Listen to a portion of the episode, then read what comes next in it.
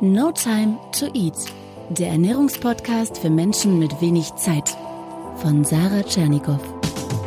Hier geht es darum, wie du gesunde Ernährung einfach hältst und wie du sie im stressigen Alltag umsetzen kannst. Im Büro, unterwegs, zu Hause. Also wir sind soweit, wir können loslegen. Hallo und willkommen zur neuen Podcast-Folge No Time to Eat mit der Frage, wie gut ist eigentlich Eiweißbrot? Da gab es nämlich eine Diskussion in der Facebook-Gruppe im Team No Time to Eat. Komm da übrigens gerne rein, wenn du noch nicht drin bist. Und ja, ich dachte, hey, das ist doch spannend, da mache ich doch gleich mal eine Folge zu klar. Ja, und diese Folge wird wieder unterstützt von meinem Partner Coro, dem Online-Shop für gesundes, cleanes Food, wo du dir ja definitiv kein keine Gedanken drüber machen musst, ob das gut oder schlecht oder ungesund ist, denn die Produkte von Coro, vieles auch in Bioqualität, ist absolut frei von Zusätzen. Das sind hochwertige Produkte der Natur, die du auch noch in Großpackungen kriegst. Da sparst du nicht nur unnötig Verpackungsmüll und industrielle Zwischenschritte, sondern auch beim Einkaufen Geld. Und äh, neu im Sortiment, das teste ich gerade, ist übrigens das Haselnussmus. Testbericht gibt's dann auf Instagram. Da kannst du nachlesen und nachschauen. Coro verlinke ich dir natürlich wie immer in den Show Notes und du hast den Rabattcode No Time to Eat. Damit sparst du nochmal 5 Prozent. Okay.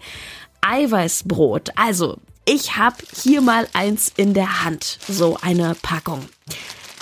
Und weil das Thema so kontrovers ist, habe ich mir gedacht, ich schnapp mir einfach mal mein Mikrofon, gehe in die Fußgängerzone und frage die Leute, ob sie eigentlich Eiweißbrot kaufen oder was sie davon halten. Hier das Ergebnis. Warum Eiweißbrot? Ich esse deswegen wenig Kohlenhydrate. Low Carb weil dann nehme ich am schnellsten ab und auf Brot kann ich nicht verzichten. Bisher keinerlei Eiweißbrote äh, im Korb gelandet, muss ich sagen. Weil in Quark und Käse und so weiter sind ja auch Proteine drin. Eiweißbrot? Nee, kenne ich gar nicht. Eiweißbrot, was ist Eiweißbrot? Spannend. Auch eine schöne Reaktion. Ja, gibt es eigentlich überall. Bei, bei DM, bei Lidl, überall gibt es jetzt Eiweißbrot. Das kenne ich nicht. Können Sie nee. sich vorstellen, warum Leute sich das kaufen? Weil das neu ist weil man alles ausprobieren will und muss und weil alle Leute sagen, das ist toll, das ist gesund und das muss ich jetzt haben. Also, nicht jeder kennt und kauft es, aber die Nachfrage ist da und wie groß die ist, das merkt man, finde ich, auch daran, dass Discounter wie Lidl Eiweißbrot inzwischen im Stammsortiment haben. Ja, und auch beim Bäcker gibt es Eiweißbrötchen und Eiweißbrot. Und ja, diese eine Sache hast du sicher auch bei der Umfrage rausgehört, nämlich eine gewisse Skepsis. Was soll das eigentlich, dieses Eiweißbrot? Und deswegen möchte ich dir heute folgende Fragen beantworten. Erstmal, woraus besteht eigentlich Eiweißbrot? Ähm, welche Nährstoffe, welche womöglichen Zusätze sind da noch drin? Daraus abgeleitet, was bringt dir das oder eben nicht. Also was spricht für, was spricht gegen Eiweißbrot und am Ende sage ich dir natürlich, ob ich es esse oder ob ich es dir empfehlen würde. Also, was ist drin im Eiweißbrot? Wie der Name schon sagt, natürlich viel Protein.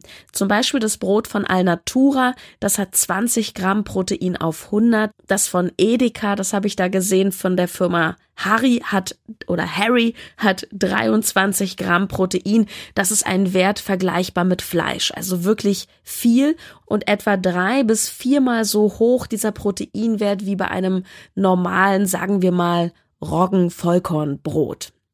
Woher kommt das viele Eiweiß? Ganz klar daher, in diesem Brot sind natürlich Proteinquellen zugefügt, wie zum Beispiel Erbsenprotein, aber allen voran Sojaprotein.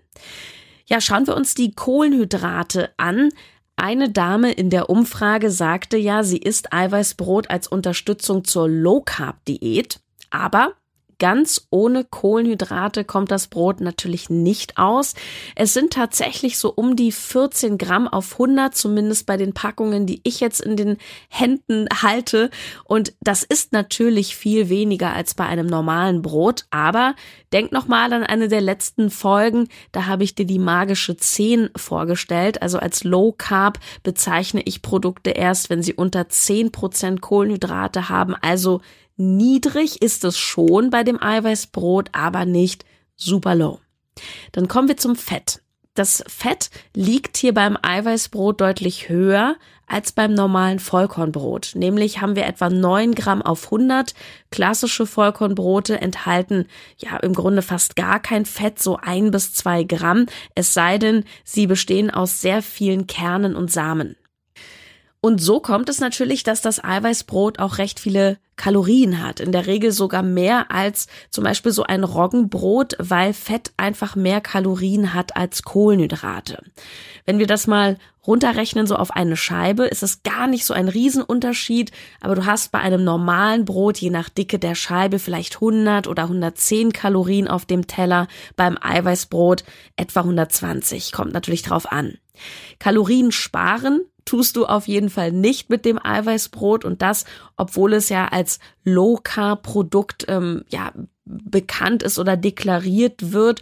Und wir sehen, es ist gar nicht so low und gar nicht so ein Diätprodukt in Anführungsstrichen. Aber schauen wir uns mal die Zusammensetzung noch etwas genauer an, denn da gibt es auf jeden Fall auch Unterschiede bei den einzelnen Marken.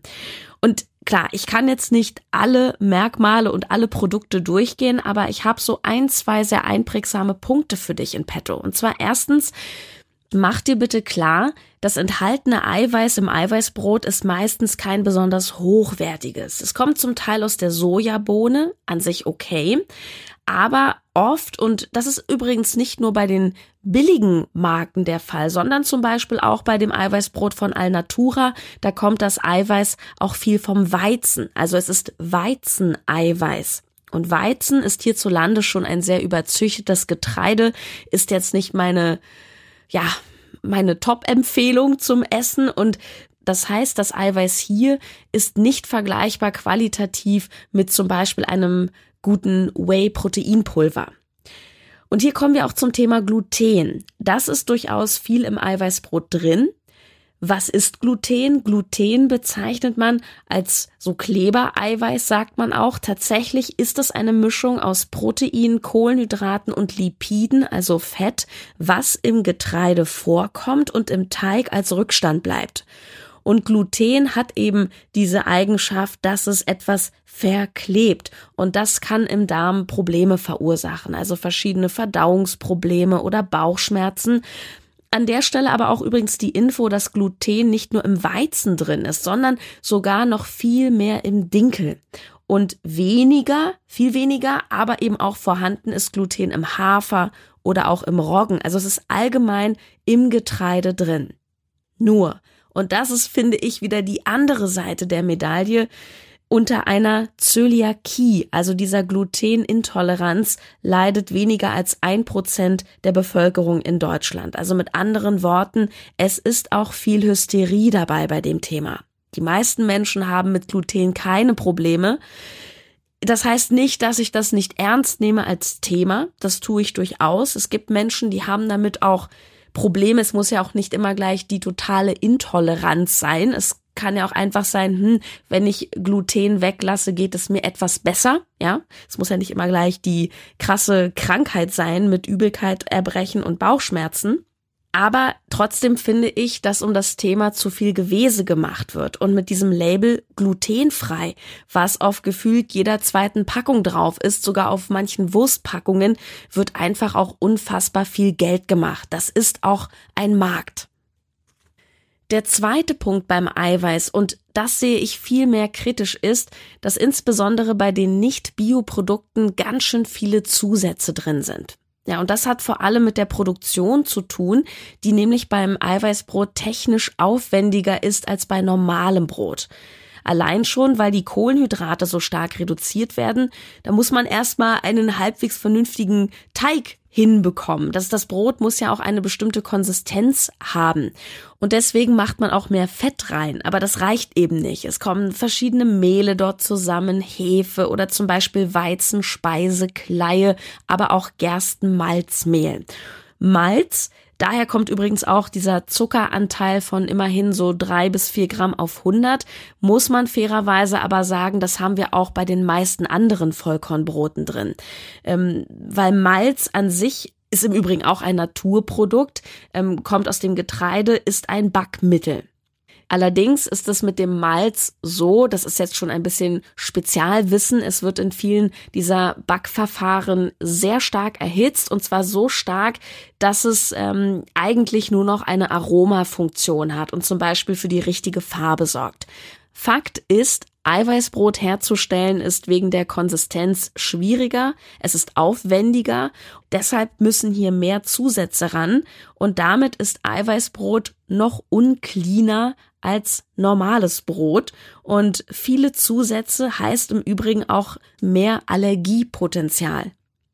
Bleibt noch zu sagen, dass Eiweißbrot natürlich auch seinen Preis hat. Also unter zwei Euro die Packung kriegt man es nicht, wobei gute Brote natürlich auch so mehr kosten. Wie bei allen Lebensmitteln ist es auch immer eine Qualitätsfrage. Ja, ist Eiweißbrot nun sinnvoll? Klingt erstmal nicht danach. Ich fasse nochmal zusammen an der Stelle. Was spricht dagegen? Also beim Abnehmen hilft es dir nicht mehr als ein anderes Brot, trotz weniger Kohlenhydrate, weil es sogar im Schnitt mehr Kalorien hat als anderes Brot durch mehr Fett.